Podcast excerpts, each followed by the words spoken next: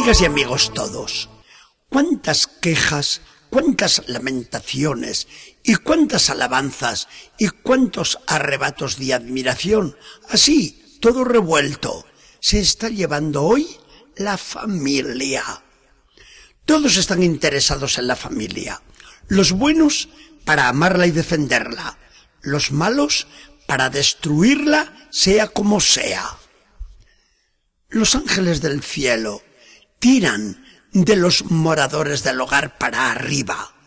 Los demonios del infierno tiran para abajo a todos los que pueden. El caso es que nadie hoy en la sociedad permanece indiferente frente a la familia. ¿Y Dios? ¿Qué hace Dios? Y la Iglesia, veladora de los intereses de Dios, ¿qué hace la Iglesia? La respuesta la tenemos en este domingo. Hemos visto cómo Dios se ha hecho hombre y ha venido a nosotros el día de Navidad. No entre esplendores de gloria y como rey avasallador, sino como niño pequeñito, necesitado de todo, nacido de una mujer, miembro de una familia. Y la iglesia, madre y maestra, nos pone hoy ante los ojos la imagen de esta familia del hombre Dios, como diciéndonos a todos, ¿se dan cuenta de lo bella que es la familia? Cuando el mismo Dios ha nacido, se ha desarrollado, se ha formado y ha vivido largos años en un hogar. ¿Se dan cuenta de lo feliz que es la vida de familia? Cuando en la familia reina la fe en Dios, el respeto a su ley divina, el amor, el trabajo, la austeridad, la pureza, la unión irrompible. ¿Se dan cuenta del mal que les trae el romper esa armonía de la fe y de la piedad, del amor, del trabajo, de la pureza y de la unión, tal como se viven en la familia bien constituida? Y se dan cuenta también de que la reconstrucción de la familia, hoy tan en crisis, solo la van a resolver cuando hagan de sus hogares un reflejo y un trasunto del hogar de Nazaret.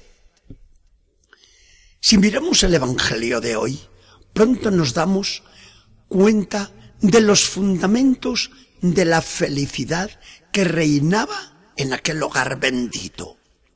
Jesús, con doce años, es ya, ante la ley en aquel tiempo, un adolescente con personalidad y se supone con sentido de responsabilidad. Ya puede actuar por su cuenta como un mayor de edad. Así era en aquel tiempo judío. Va en peregrinación a Jerusalén durante la Pascua entre la varaunda de los cien mil o más peregrinos, se pierde, se queda en la ciudad y como lo más natural en él, se refugia en los pórticos del templo, donde al tercer día lo encuentran sus padres. María se presenta como protagonista y la principal responsable, aunque pone delicadamente el nombre de José por delante. Hijo, ¿por qué has hecho esto? ¿No te dabas cuenta de que tu padre y yo te buscábamos llenos de angustia? Jesús comprende, no es ajeno al dolor de sus padres, pero da una respuesta misteriosa. ¿Y por qué me buscaban en un lugar fuera del templo? ¿No sabían que yo debo estar en la casa y en las cosas de mi padre? El muchacho regresa a Nazaret y Lucas nos condensa los treinta años de aquella vida de hogar en una pincelada magistral. Jesús les estaba sujeto y crecía en estatura, en conocimientos y en gracia delante de Dios y de los hombres. Completa el evangelista los rasgos de Jesús con esta observación sobre su madre. Y María observaba todas estas cosas, les daba vueltas y vueltas en su mente y las guardaba cuidadosamente en su corazón. Muy bien todo esto.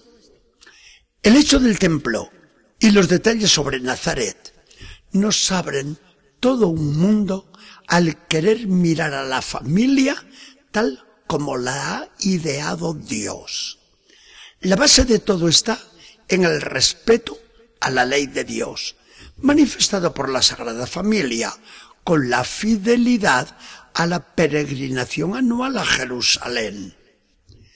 Si hoy el hogar se resquebraja, hay que mirar ante todo a ver cómo se cumplen las exigencias de la fe, de la religión, de la moral.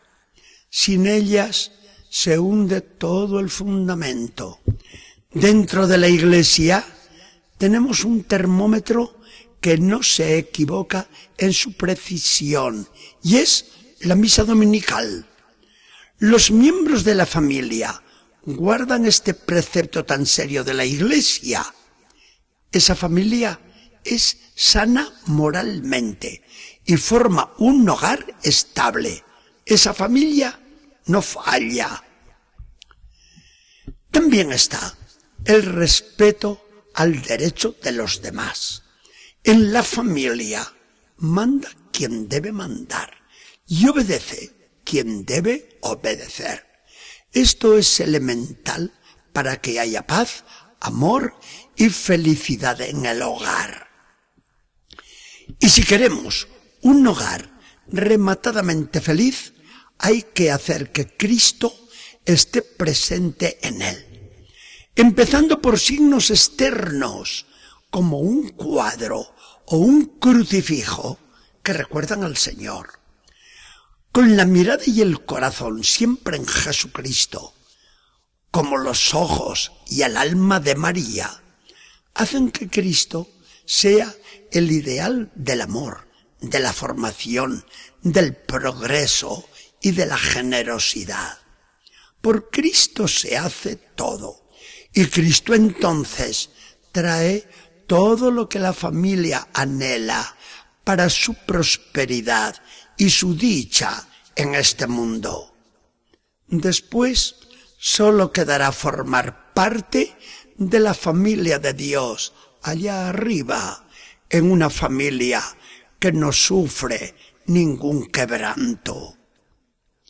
¿Nos preocupa la familia? Sí, nos preocupa a todos. Y a Dios y a la Iglesia antes que a nadie. Pero, mirando a la familia de Nazaret, se adivinan las mejores soluciones. Que el Señor nos bendiga y acompañe.